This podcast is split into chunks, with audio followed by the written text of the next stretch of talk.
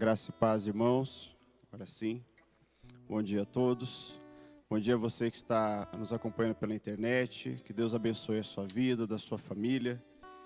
Eu convido a vocês a abrirem a Bíblia no Salmo 93, para que possamos ler juntos. Salmo 93.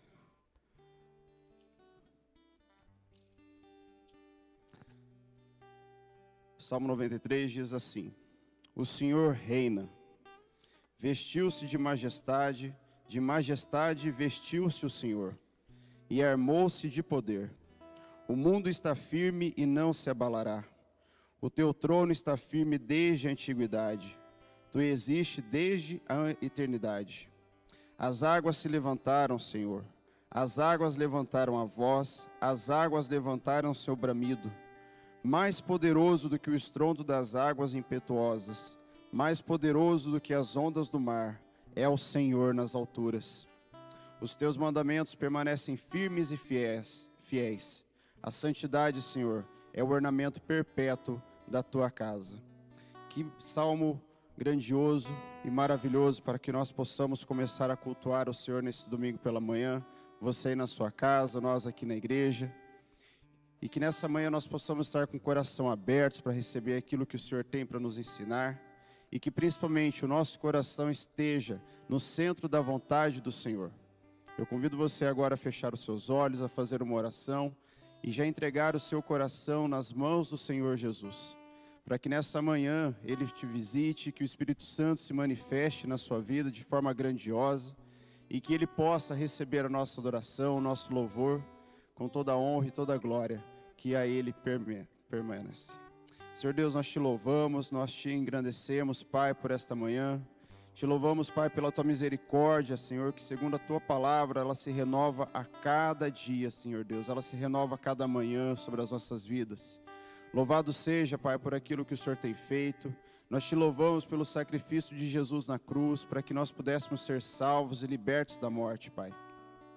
Nós te louvamos, Senhor Deus, por aquilo que o Senhor tem nos abençoado, por aquilo que o Senhor tem nos dado. Te louvamos, Senhor Deus, pelos momentos de dificuldades, porque é nesses momentos em que nós crescemos, são nesses momentos, Senhor Deus, em que nos, nós nos achegamos mais perto de Ti, Pai.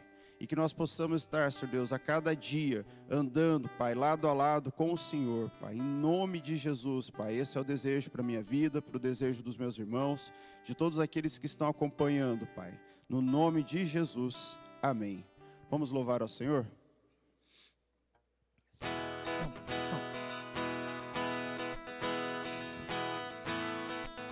Adore ao Senhor aí na sua casa, aqui na igreja, porque a cada manhã as misericórdias do Senhor se renovam. Glórias a Deus.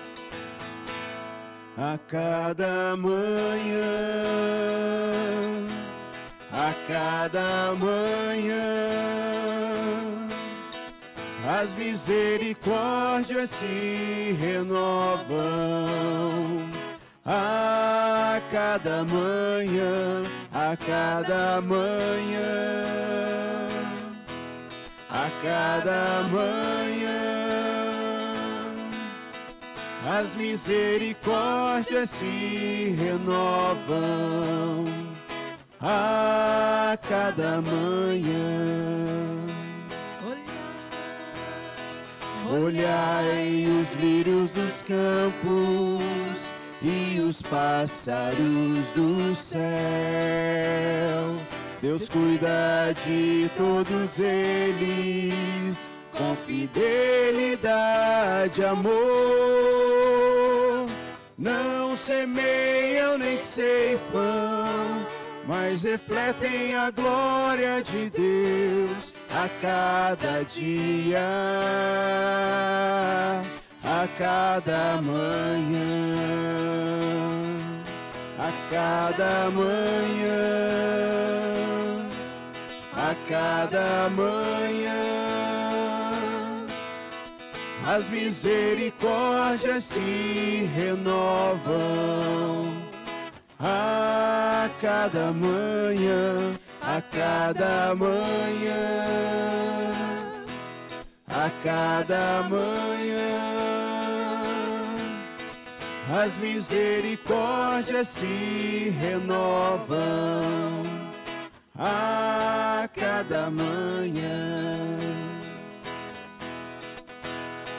Assim como o Senhor alimenta as aves do céu, veste os lírios dos campos de beleza e resplendor. Ele cuida das nossas vidas, supre as necessidades a cada dia,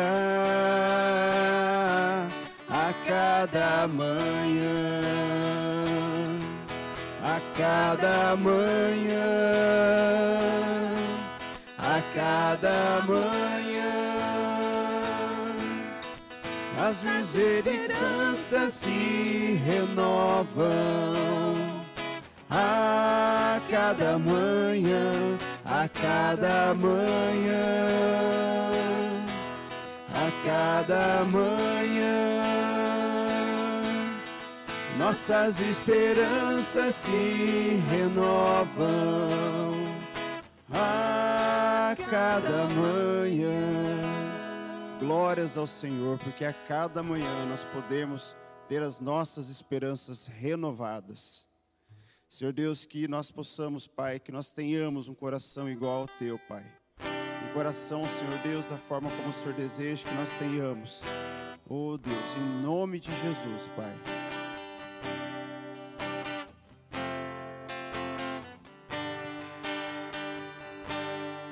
Se tu olhares, Senhor, para dentro de mim, nada encontrará de bom.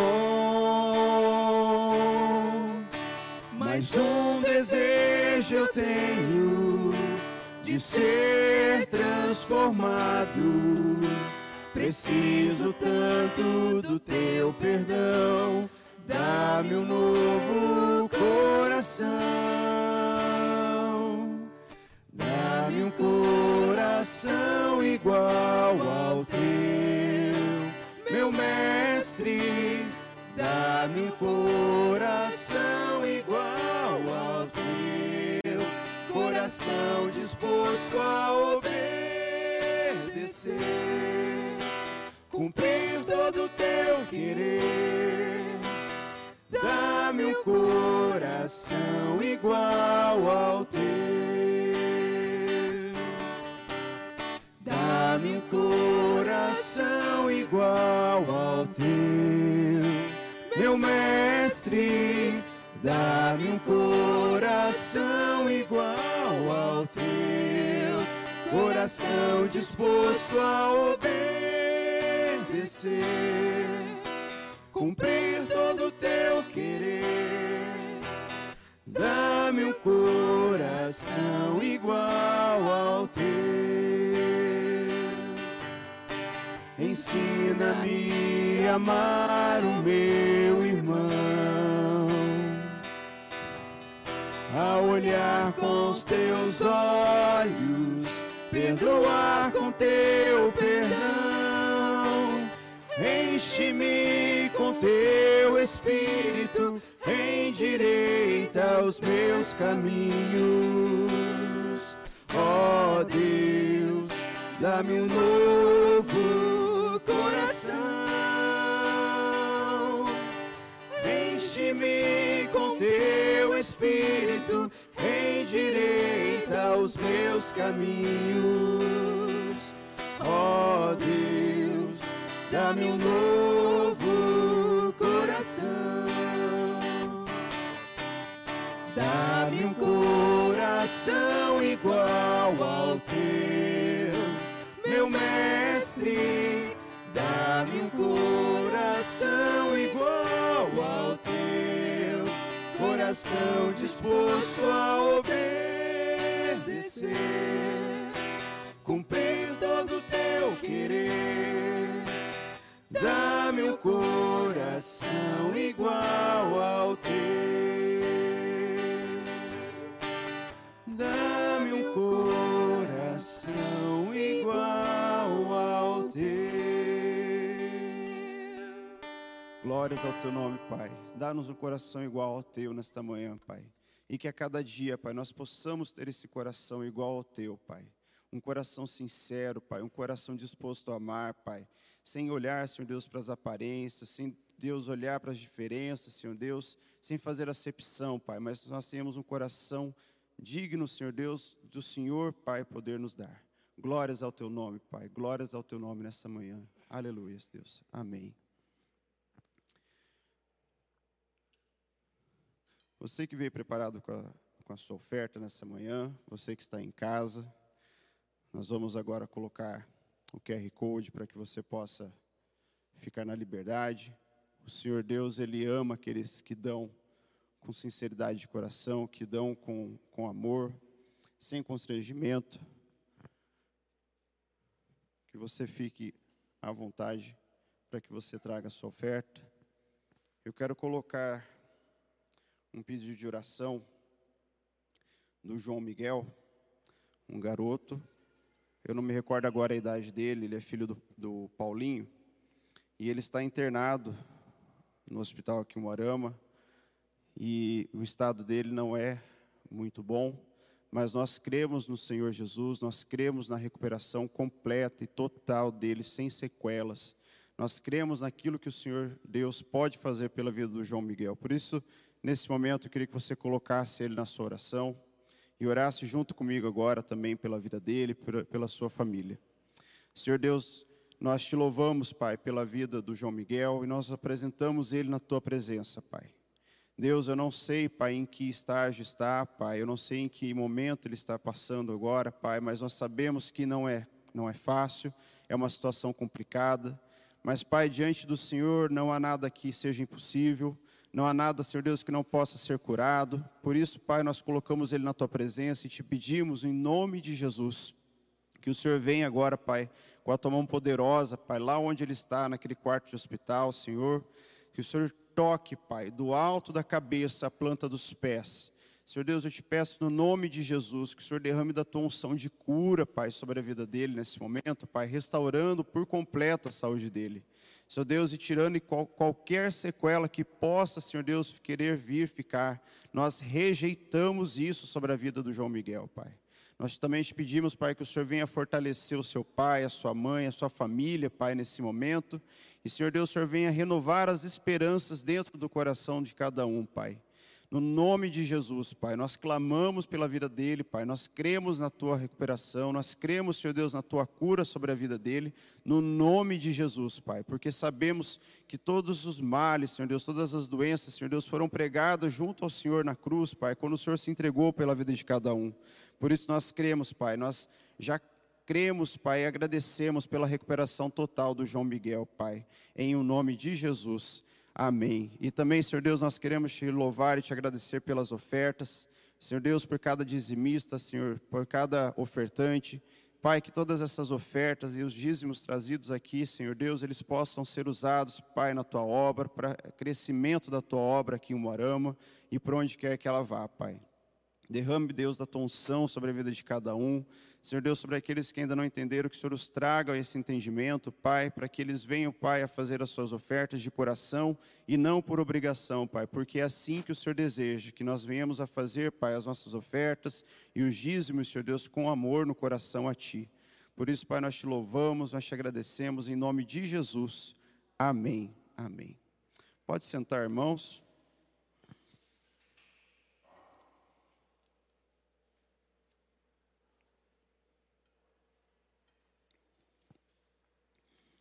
No domingo passado a gente começou a falar sobre a obra da cruz.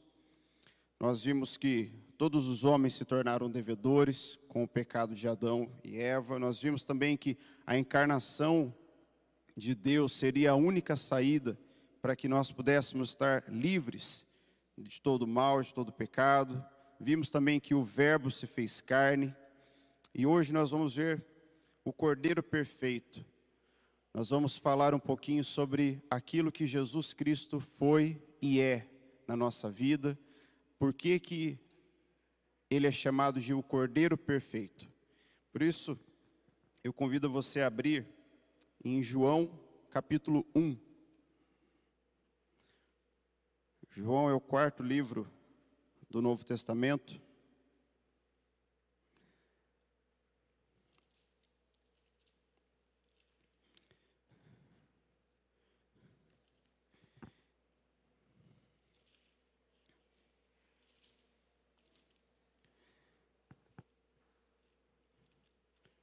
E no capítulo 29, nós vamos ler ali até o 34. João capítulo 1, versículo 29 diz assim: No dia seguinte, João, o Batista, viu Jesus aproximando-se e disse: Vejam, é o Cordeiro de Deus que tira o pecado do mundo. Este é aquele a quem eu me referi, me referi, quando disse: Vem depois de mim um homem que é superior a mim porque já existia antes de mim. Eu mesmo não o conhecia, mas por isso é que vim batizando com água, para que ele viesse a ser revelado a Israel. Então João deu o seguinte testemunho: Eu vi o Espírito descer dos céus como pomba e permanecer sobre ele. Eu não teria reconhecido se aquele a que me enviou para batizar com água não tivesse me dito Aquele sobre quem você vir o Espírito descer e permanecer, esse é o que batiza com o Espírito Santo. Eu vi e testifico que este é o Filho de Deus. Quando João Batista viu Jesus, ali na, na margem do de Jordão, prestes a começar o seu ministério público, ele profetizou: Eis o Cordeiro de Deus que tira o pecado do mundo. E talvez para algumas pessoas ali pudesse soar estranho falar, mas como assim o cordeiro, o cordeiro perfeito, o cordeiro santo, o cordeiro de Deus? Até então, antes do, do, da morte de Jesus, os sacrifícios eles eram realizados no templo. E quando as pessoas iam até o templo, eles levavam um animal. Um animal de acordo com aquilo que eles iam fazer. E esse animal era o que servia como a remissão dos seus pecados. Porém, era algo passageiro, transitório, não era algo permanente. Porque nós temos vários relatos na Bíblia de pessoas que iam ano após ano até o templo. A gente pode ver, é, por exemplo, a história de Ana, mãe do profeta Samuel. Quando a gente começa a ler a história dela, diz que todos os anos eles iam até o templo para oferecer sacrifícios. Mas agora João Batista estava falando sobre o cordeiro que tira o pecado do mundo. Veja que até então, aqueles animais que eram sacrificados tiravam o pecado de uma pessoa, de outra pessoa, não era do mundo todo. E por que o pecado do mundo? O pecado do mundo devido ao que Adão e Eva fizeram lá no começo, no livro de Gênesis, quando a gente começa a ler, e a gente vê que Adão e Eva tinham ali nas mãos dele o mundo que Deus havia criado. Porém, pelo pecado que eles haviam cometido, passaram esse mundo para as mãos de Satanás. E o mundo todo ficou contaminado com aquele pecado. O mundo inteiro ficou contaminado com a morte. E quando João fala, eis aí o Cordeiro de Deus, e eu penso da seguinte forma: João ele nunca tinha visto Jesus, eles eram primos. João era filho de Isabel, que era prima de Maria, e o primeiro contato que eles tiveram foi quando Maria estava grávida de Jesus e Isabel estava grávida de João, porque as duas se encontraram em casa e na hora de dar um abraço, a, a Isabel disse que sentiu o bebê vibrar dentro do coração, se mexer de uma forma diferente. Veja que maravilha você poder abraçar uma pessoa e vibrar dessa forma, sentir a presença de Deus, porque o próprio Deus estava ali dentro da barriga da Maria. E João, ainda ali sendo formado dentro da, do ventre de Isabel, foi tomado por esse poder. E depois disso eles nunca mais se viram. Aí logo depois nasce João, eles têm mais ou menos acho que uns seis meses de, de diferença de idade. Aí João nasce, Ju, Jesus nasce logo depois, mas eles nunca se encontram. Não é aqueles primos que vão um na casa do outro final de semana e brincam. Eles foram se encontrar já bem mais de idade, já lá com seus 30 anos, João também. E naquele momento, João não tinha conhecimento do rosto de Jesus, como era o rosto dele, Jesus também não sabia, provavelmente, como era o rosto de João ali, fisicamente. Mas veja só, quando Jesus aparece, Ninguém fala para ele lá, para o João, chega lá no ouvido dele e fala assim: João, aquele lá é Jesus, o seu primo, tá? Aí só para você saber que na hora que ele entrar, você tem que falar aquilo que está no teu coração. Não. João, ele não precisou ser avisado, como muitos de nós, às vezes precisamos. A gente tem um recado, alguém vem no ouvido e fala: Ó, oh, você tem que falar isso, assim, o recado tal. Mas João, já sabendo, e ele diz aqui, que ele sabia disso, porque ele já havia sido informado. Deus já havia dito para ele. E aí, quando Jesus aparece, ele grita, eu, eu imagino ele gritando, ele, ele bradando com alta voz para que todos pudessem ouvir: Eis ali o Cordeiro de Deus que tira o pecado do mundo. E isso, para mim, todas as vezes que eu leio, isso é fantástico, isso vibra dentro do meu coração, porque eu gostaria de um dia poder olhar e falar: Eis aí Jesus, aquele que morreu na cruz para me salvar, de forma física. E a gente não precisa disso para crer. E essa aqui é a grandiosidade da nossa fé. Porque a gente não precisa ver para crer. A gente não precisa tocar para acreditar. Porque nós sabemos que Jesus veio, morreu, ressuscitou e hoje está assentado à direita de Deus nos céus e que por causa da morte dele, eu e você podemos ter a salvação. Nós podemos ter a certeza que um dia que nós iremos morar no céu junto com ele. E veja que quando Jesus está no céu ainda, antes dele nascer, essa, essa escolha para que ele pudesse vir e sofrer e morrer na cruz, não foi algo que Deus foi apontou, meu filho, você vai. Porque o papai que manda, você obedece, você vai. Não, não foi isso. A escolha de Jesus foi uma escolha voluntária, porque Jesus ele não tinha obrigação nenhuma de morrer no meu lugar ou no seu lugar. Mas ele escolheu, isso foi voluntário, isso veio do coração dele. Então, não jogue no lixo, não trate com desprezo o sacrifício de Jesus na cruz. Se você um dia conheceu Jesus, se você conheceu a verdade da cruz, não faça disso agora algo banal. Porque ele não veio porque alguém escolheu, ele se doou por mim e por você. Que nós tenhamos sempre isso guardado no nosso coração. Que a decisão de Jesus não foi imposta, mas foi voluntária. E assim a sua vida foi uma oferta de amor. Abra comigo lá em Gálatas 2, por favor.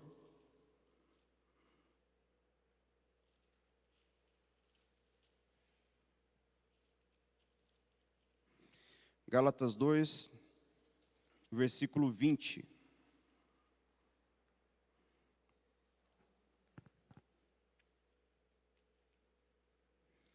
Diz assim: Fui crucificado com Cristo, assim já não sou eu quem vive, mas Cristo vive em mim.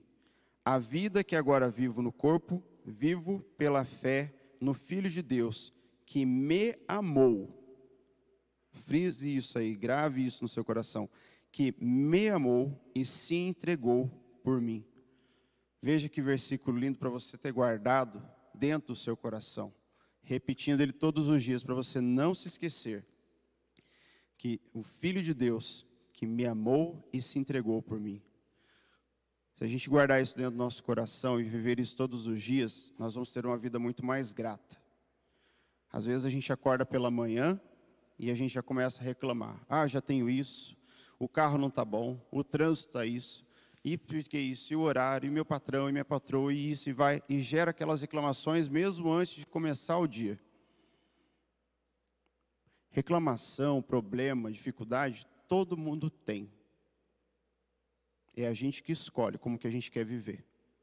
Se a gente escolher viver reclamando o dia todo, a gente vai ter uma vida de desgraça, uma vida de destruição e uma vida de tormento, de tristeza. Eu e você temos esse poder de escolha. O problema está ali diante de nós. Eu que escolho se eu quero ficar lamentando, reclamando ou procurar uma solução. E ainda que eu não encontre a solução imediata, que eu possa olhar para aquilo e falar assim: glória a Deus, porque eu tenho esse problema aqui, para que eu possa crescer, eu possa me aperfeiçoar, eu possa continuar minha caminhada. Certa vez eu ouvi uma pessoa falando assim: ah, não reclame porque o pneu do carro furou. Agradeça, porque você tem um carro para andar. Porque se você não tivesse um carro para andar, você não teria um pneu para furar. E realmente é dessa forma. Cabe a mim e você escolher o que, que a gente vai fazer diante das nossas dificuldades. No jardim do Getsemane, o peso dessa escolha chegou ao seu primeiro momento mais dramático. Abra comigo em Lucas 22. Vamos ter vários versículos hoje para ler. Se você gosta de anotar, vá anotando para que você possa pegar a sequência. Lucas 22, nós vamos ler do, cap, do versículo 40 até o 44.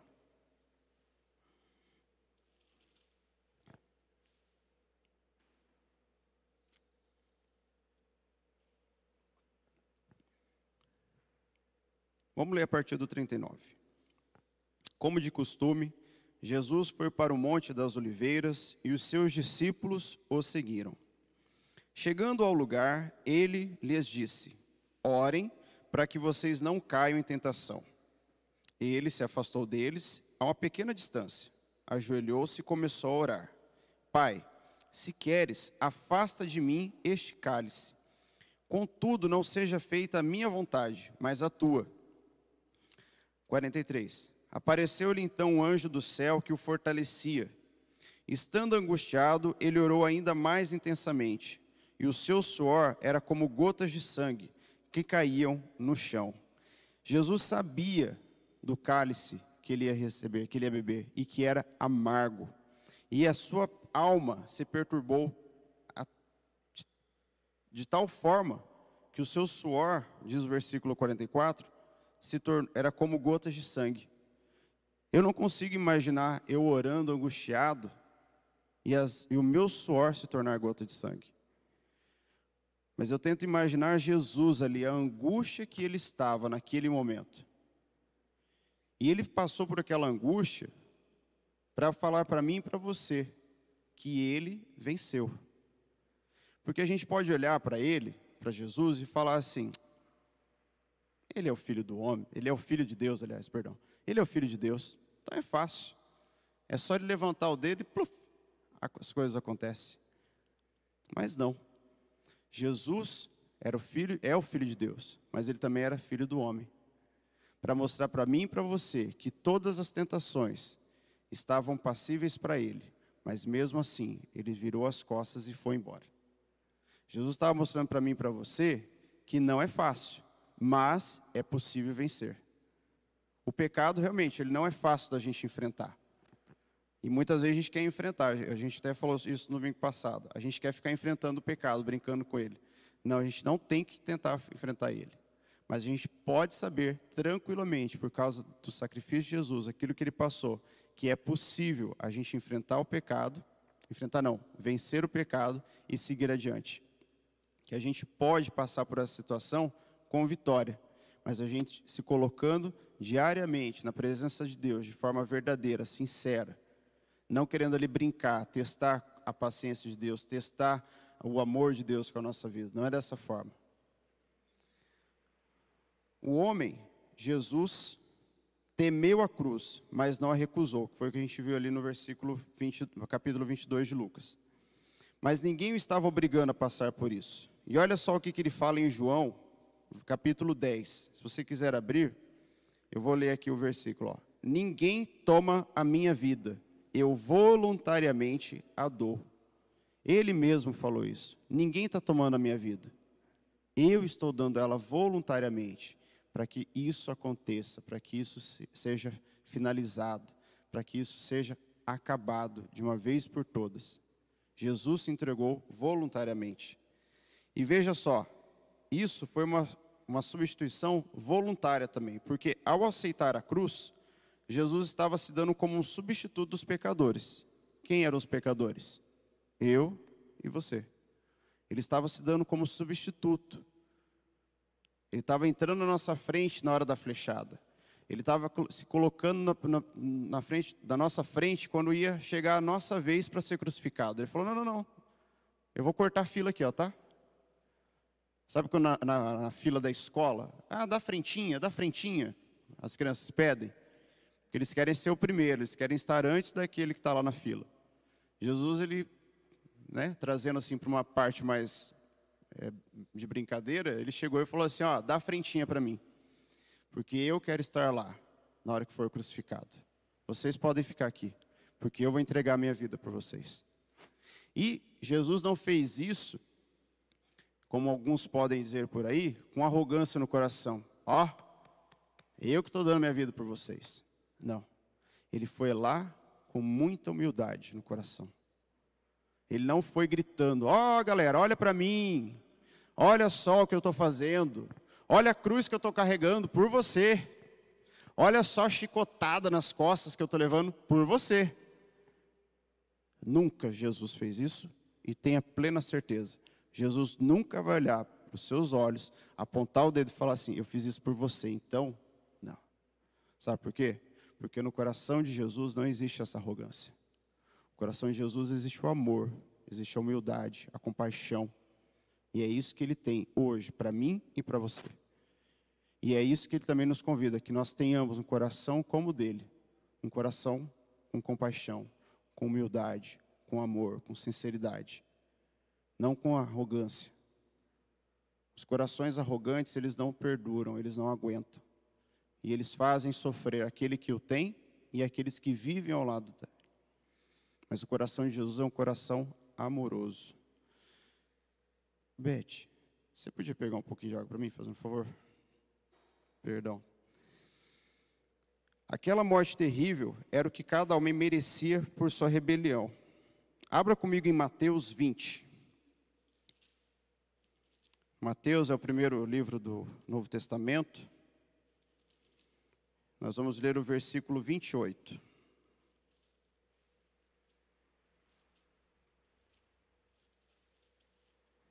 Passei muitas folhas aqui.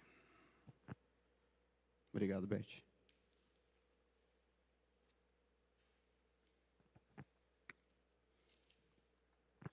Mateus 20, versículo 28 diz assim, ó: Como filho do homem que não veio para ser servido, mas para servir e dar a sua vida em resgate de muitos. Veja, geralmente um rei, o que, que acontece com ele? Ele é servido. Ele chega com todas as pompas, ele chega com todas as honras e todo mundo quer servir o rei. Quando a gente vai ler sobre a história dos copeiros, os copeiros eram a, a profissão mais desejada dentro do palácio. Por quê? Porque eles estariam ali diante do rei. E eles teriam uma intimidade total com o rei que outra pessoa em todo o palácio não teria. O copeiro é quem estava ali vendo o rei quase que 24 horas por dia.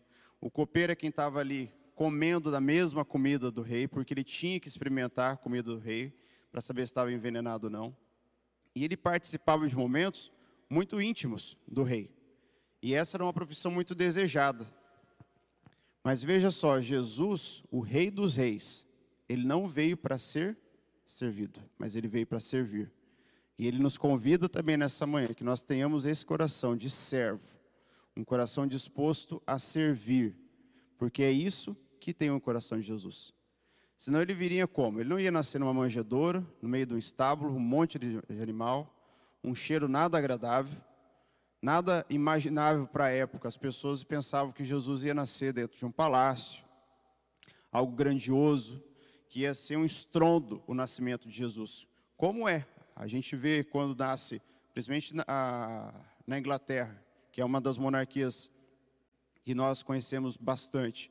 Mas quando nasce o filho de um príncipe ou da princesa, é aquela festa, todo mundo vai para frente do palácio e quer ver o rosto da criança, gera aquela expectativa.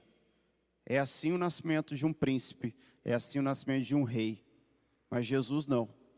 Nasceu lá, debaixo de chuva, no meio de um monte de animal, só Maria, José, o Espírito Santo, Deus, porque é isso que ele que importava para o nascimento de Jesus. Não importava pompas e honras ali dos homens, porque ele não veio para isso. Ele veio para servir. E ele nos convida nessa manhã que nós tenhamos esse coração.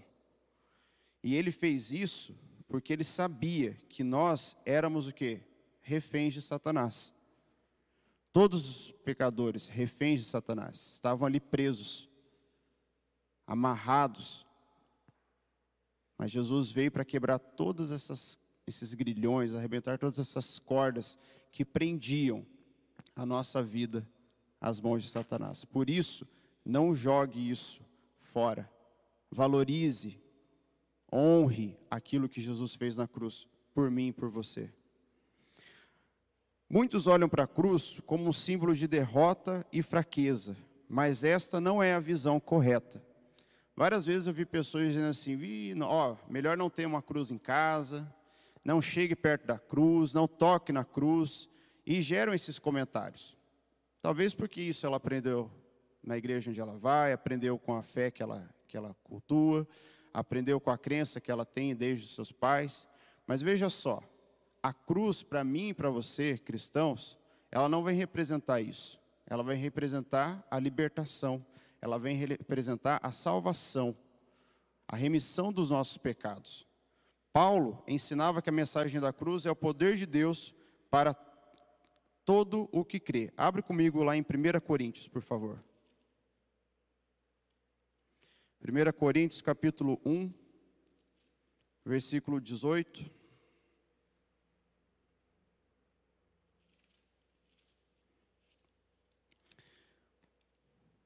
Diz assim, versículo 18: Pois a mensagem da cruz é loucura para os que estão perecendo, para os que estão se acabando, para aqueles que não entendem, para aqueles que não buscam. É loucura.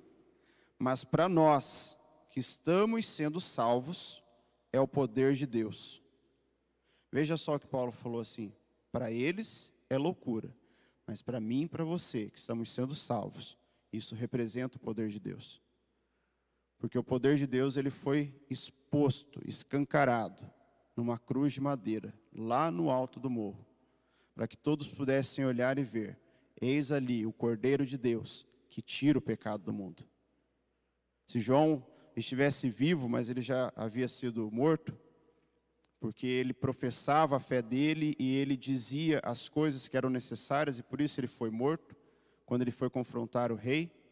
Mas se João estivesse vivo, estivesse lá no morro, junto com os discípulos de Jesus, junto com, com Maria, com todos os, os, os seguidores que estavam ali junto naquele momento, ele provavelmente olharia e falava assim: Lembra que eu disse? Eis aí o, o, o Cordeiro de Deus que tira o pecado do mundo. E tem uma ilustração que eu vou contar para vocês, não está na Bíblia, não está em um livro para a gente poder é, carregar, mas tem uma ilustração que diz o seguinte: isso é, eu, na minha opinião, é fantástico. Quando havia o templo, dentro do templo tinha a arca da aliança, que representava a presença de Deus. E essa arca, quando alguém ia pedir perdão a Deus, levava o seu animal, o sumo sacerdote, sumo sacerdote, então ele fazia o que? Ele matava o animal e jogava o sangue daquele animal sobre a arca da aliança. E ali representava a presença de Deus. A Deus estava ali naquele momento. Dizem, isso aí é uma história, então, não é, é algo verídico, a gente pode confirmar com a, com a Bíblia, mas pegue a essência dessa história, por favor. Dizem que quando no último, a última vez que o templo estava de pé, que eles entraram para roubar o templo, havia um mecanismo de segurança no Santíssimo lugar, no Santíssimo Santo dos Santos, e que quando eles entraram para roubar as coisas, para destruir o templo, a Arca da Aliança ela foi pega por esse sistema de segurança e levada para um local seguro. E essa história diz que a Arca da Aliança ela parou debaixo do morro do Gólgota, que é onde Jesus foi crucificado. E veja só que coisa fantástica. Se isso realmente fosse verdadeiro, eu não, não posso afirmar, porque ninguém pode afirmar isso também. Mas veja que coisa fantástica. A Arca da Aliança que é, servia para poder a remissão dos pecados, o sangue dos animais era, era aspergido ali sobre a Arca da Aliança. Essa arca agora estava debaixo do morro do Gólgota. E quando a gente lê sobre a crucificação de Jesus, diz que todo o sangue do corpo de Jesus, ele escorreu, ele saiu, não sobrou uma gota. E aquele sangue ia escorrendo pelo madeiro e ia entrando na rocha. E ali ela ia caindo em cima da arca, representando ali a remissão total dos nossos pecados. É uma história, talvez criada para contar, para explicar, mas seria fantástico saber que isso aconteceu. Dessa forma. Porque realmente aconteceu. O sangue de Jesus saiu do corpo dele. Para que eu e você pudéssemos ser salvos, para que eu e você pudéssemos ser limpos de todo mal, de toda imundícia, de todo pecado, da morte, livres do, da morte do pecado. Imagine só, Jesus crucificado, o sangue dele escorrendo, vindo pelo madeiro, entrando naquele buraco que foi feito para poder colocar a cruz, suportar a cruz ali naquela rocha, e lá embaixo, um local onde as pessoas não tinham acesso, não viam, mas o sangue ia escorrendo, entrando pelas rochas, ia caindo em cima da arca da aliança, trazendo para mim e para você a salvação, trazendo para mim e para você a remissão dos nossos pecados. Quando a gente vê essa parte do que Jesus passou, a gente vê as várias investidas de Satanás, e Satanás investiu muito. Ele tentou de todas as formas chegar para Jesus e falar assim: Jesus, eu quero o que você tem. Mas Jesus sempre ali, ó, pontuado com a palavra de Deus, dizendo: está escrito, está escrito, está escrito. Em todos os momentos, Jesus não ficou debatendo com Satanás, ele não ficou ali conversando, tentando argumentar, ele virava as costas e ia, porque ele sabia que o pecado a gente não fica brincando, a gente vira as costas e vai para outro caminho. Anote aí se você quiser, ó, a última investida para levar Jesus a pecar. E qual que foi essa última investida? Porque ele já tinha feito várias tentativas, das mais variadas possíveis que você possa imaginar. E a última tentativa foi na cruz.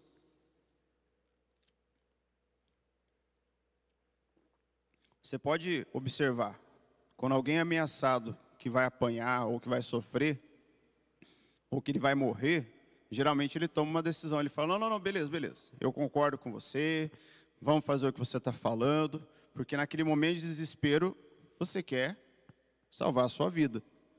Ou quando a sua mãe olha para você e fala assim: ah, é a última vez que eu estou te falando. Se você não fazer isso, você vai apanhar. Você vai fazer: não, mãe, beleza, eu não quero apanhar.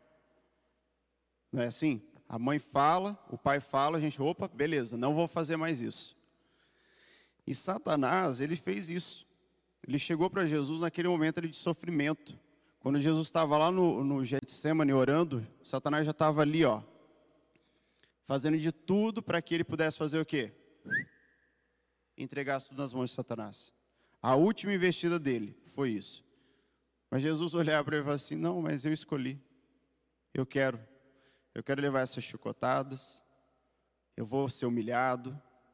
Eu sei que eles vão colocar uma coroa de espinho na minha cabeça aqui que vai perfurar a pele, o couro cabeludo. Eu sei que eu vou ter os meus ossos todos soltos. Eu sei o tanto que eu vou sofrer, mas eu vou. Eu vou passar por isso. Não precisa, não precisa nem me ameaçar, Satanás, porque eu vou morrer e eu vou ressuscitar, porque ele já dizia isso. Eu vou, mas eu volto. E que maravilha saber que ele voltou, não é mesmo? Que maravilha termos essa, essa, essa, essa confirmação no nosso coração. Jesus aceitou sofrer toda a maldição da queda de Adão, e na cruz o Pai lançou sobre ele toda a ira pelo pecado. Abra comigo em Gálatas 3,13.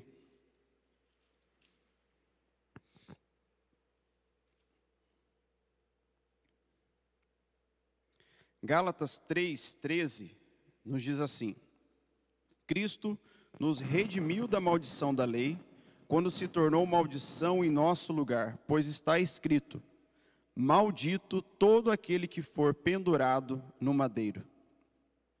Então veja só, Cristo ele nos redimiu quando ele foi colocado naquela cruz. Ele se fez maldito por nós. Ele que disse e falou ali: Eu me coloco à disposição, eu me coloco no lugar. O que Jesus fez, nenhuma outra pessoa talvez faria. Às vezes a gente lê assim: ah, eu morro de amor por uma pessoa. Alguém morre de amor por mim. Não, a única pessoa que morreu de amor, literalmente, foi Jesus. Porque esse amor que as pessoas dizem, ah, eu morro de amores por ela, eu morro de amores por ele. Não, isso não é amor.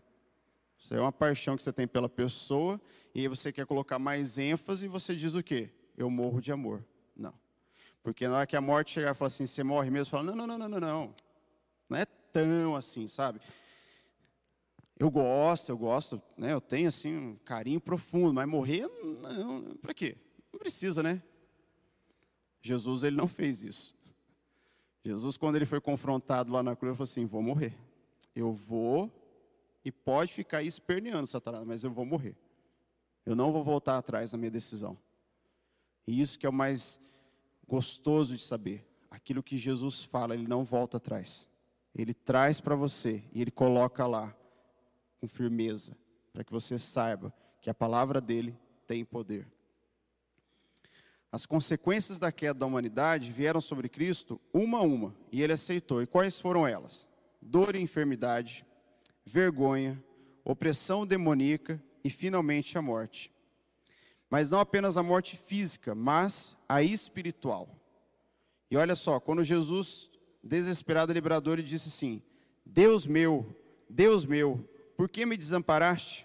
Está escrito lá em Mateus 27, 46. Ele estava sentindo ali a mais terrível de todas as dores que ele poderia sentir. Ele sentiu o quê? A quebra da comunhão com o Pai. Por mais que você apanhe, por mais que você sofra, a pior de todas é a quebra da nossa comunhão com Deus. E isso é terrível. Sabe quando a gente está fazendo as coisas e alguém está falando assim, não faz, porque vai dar errado. Não vai por esse caminho, ó, não é tão bom, mas você fica teimando. Enquanto a pessoa está ali batendo pé com você, você está beleza. Agora, quando a pessoa olha nos seus olhos e fala assim, beleza, vai. Nossa, isso é terrível, não é? Quem já passou por essa situação? Eu já passei por isso. Vai, faz, pode ir. Você se sente totalmente, parece que assim, desprotegido. Você pensa assim, opa, espera lá. Agora imagine Deus olhando para você e falar assim: tá bom, vai. Pode ir. Você não quer fazer? Faça.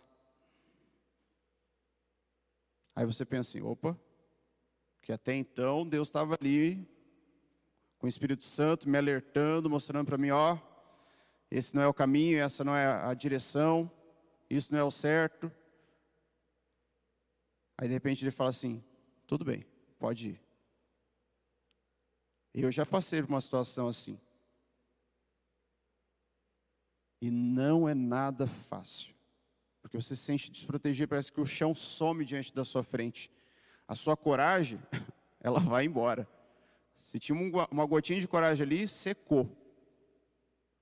E olha só, isso estava acontecendo com Jesus, porque ele falou: ó, Deus meu, Deus meu, por que me desamparaste? Ele estava tendo ali a pior de todas, que era a quebra da comunhão com o Pai. Veja que em todos os momentos que a gente lê a história de Jesus, Jesus está fazendo o quê? Ele vai ao monte orar. Ele se retirou para orar. Ele estava tendo ali o quê? Uma comunhão com Deus plena, constante. Ele não fazia as coisas porque dava na telha dele. Ele falava, ah, eu vou fazer isso porque eu acho bonito. Eu vou multiplicar os peixes, eu vou multiplicar o pão, eu vou transformar a água em, em vinho, porque eu acho bonito para as pessoas. Não, tudo o que ele fez teve ali uma direção do Pai. Ele não fez as coisas por vontade, para poder se aparecer. Ele fez porque teve uma direção do Senhor. E agora, naquele momento, ele estava numa situação e falou assim: Poxa vida, Deus, não me desampara, não. Cadê o Senhor? Cadê? Imagina ele olhando para um lado, olhando para o outro, gritando e bradando e falando assim: Cadê o Senhor? Ali foi a pior, porque foi a quebra da comunhão com o Pai. Que eu e você, nós não venhamos a ter essa quebra de comunhão com o Pai.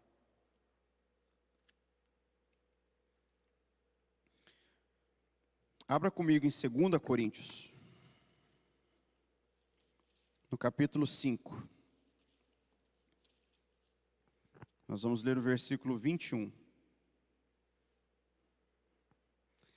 Aquele que sempre o amará ao vê-lo na cruz, aqui, antes de ler o texto, sentiu nojo e o rejeitou, porque ele se fizera pecado e maldição por nós. E lá em 2 Coríntios, no versículo 21, diz assim: ó, Deus tornou pecado por nós aquele que não tinha pecado, para que nele nos tornássemos justiça de Deus. Que fantástico esse versículo para mim e para você. Deus tornou pecado por nós aquele que não tinha pecado. Não havia uma condenação, não havia uma manchinha. Tem uma musiquinha que as crianças cantam que é quando o mal faz uma manchinha, eu sei muito bem quem pode me limpar. É Jesus. Eu não escondo nada, tudo ele pode pagar. Agora pensa só, para pagar essa sujeira de mim, só alguém que esteja limpo. Porque não dá para eu limpar algo sujo. Se você já, já mexeu com terra ou trabalha em sítio fazendo, aí você está todo sujo, que você estava lá mexendo com, com boi, mexendo com plantação. Você chega sujo em casa. Aí a sua esposa está lá, ou seu marido, fala assim: amor, lava isso aqui para mim, que eu vi que você já está com a mão suja, mas lava aqui para mim. O que, que vai acontecer com aquilo que é para lavar? Vai ficar limpo ou vai aumentar a sujeira? Vai aumentar, porque a pessoa já está suja. Então, para que eu e você pudéssemos ser limpos, alguém tinha que estar limpo. Um sujo nunca limpa outro sujo, ele aumenta a sujeira. Sabe por que isso? Para que eu e você saibamos em quem nós temos que buscar a nossa limpeza diária, que é em Jesus. Porque ele sim, não há nenhuma condenação, não há nenhum pecado, não há nenhuma mácula, nada, porque sobre ele foi tudo retirado para que eu e você pudéssemos ter essa salvação, essa limpeza completa. Jesus disse: Está consumado, lá em João capítulo 19, 30. E ele disse isso ao ser abandonado pelo Pai na cruz, prestes a morrer. Foi última, as últimas palavras de Jesus: Está consumado. E a sua missão ele, ela tinha sido cumprida. E o que aparentemente foi o maior dos fracassos, na verdade, era um triunfo incontestável. Muita gente ali, de repente, pode ter olhado para ele e falar assim: nossa, ele gritava, ele falava, ah, eu sou filho de Deus, eu vou ressuscitar, porque vai fazer isso, vai fazer aquilo, e de repente, as pessoas estão olhando ele lá, agonizando naquela cruz, e aí ele olha e fala assim: está consumado. Pronto. E muita gente falou, mas não falou que era filho de Deus? Não falou que fazia e acontecia? Cadê? Está lá, ó, mais um para a gente sepultar. Satanás olhou para aquela situação e falou assim: agora deu, está morto. Ó. Mas não, aquela não foi a pior das derrotas, não foi o pior dos fracassos. Ali foi uma vitória incontestável, ali não tinha mais o que ser feito.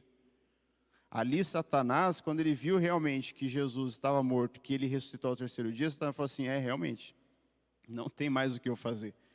Tudo que eu tentei, tudo que eu tentei ele, para que ele pudesse se dobrar de joelho diante de mim, acabou. Acabou naquele momento.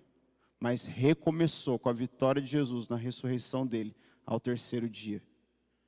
Nunca se esqueça disso que a ressurreição de Jesus, ela também não foi em vão, ela, ele ressuscitou para que eu e você pudéssemos viver hoje alegres e felizes, crendo na vitória do Senhor sobre as nossas vidas. Ele venceu, ele obedeceu ao Pai em tudo e passou pela vida sem contrair a dívida da rebelião. E mesmo assim aceitou morrer, e o seu sacrifício foi apresentado no céu como pagamento pelas nossas iniquidades. E ele determinou ali a vitória sobre a morte. Na cruz, Jesus venceu o pecado, mas era também necessário vencer a morte. Tinha que ser essas duas vitórias. E nos três dias que seguiram ao Calvário, ele desceu às regiões mais baixas e enfrentou. Abra comigo Atos, capítulo 2. Nós vamos ler o versículo 24.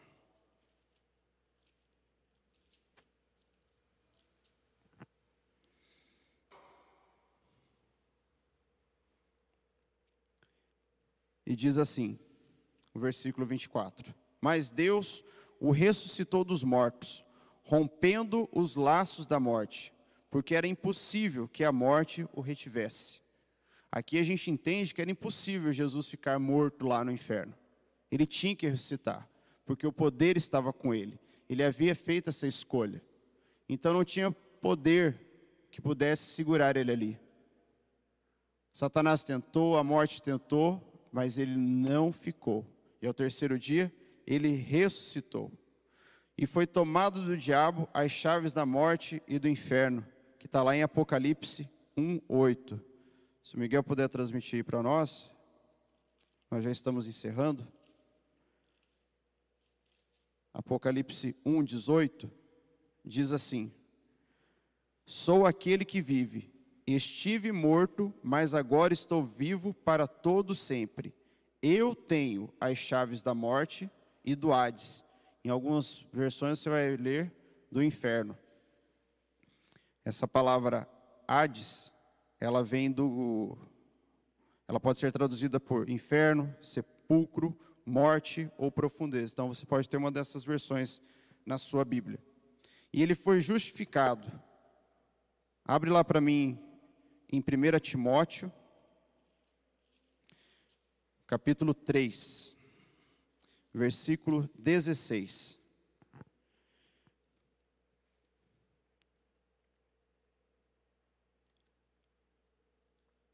Três dezesseis diz assim, ó: Não há dúvida de que é grande o mistério da piedade. Deus foi manifestado em corpo, justificado no espírito, visto pelos anjos pregado entre as nações, crido no mundo, recebido na glória. Isso aqui mostra toda a justificação de Jesus, para que eu e você possamos também ter essa certeza. E novamente ele foi declarado filho de Deus em Romanos 1:4. Abra comigo lá também Romanos 1:4.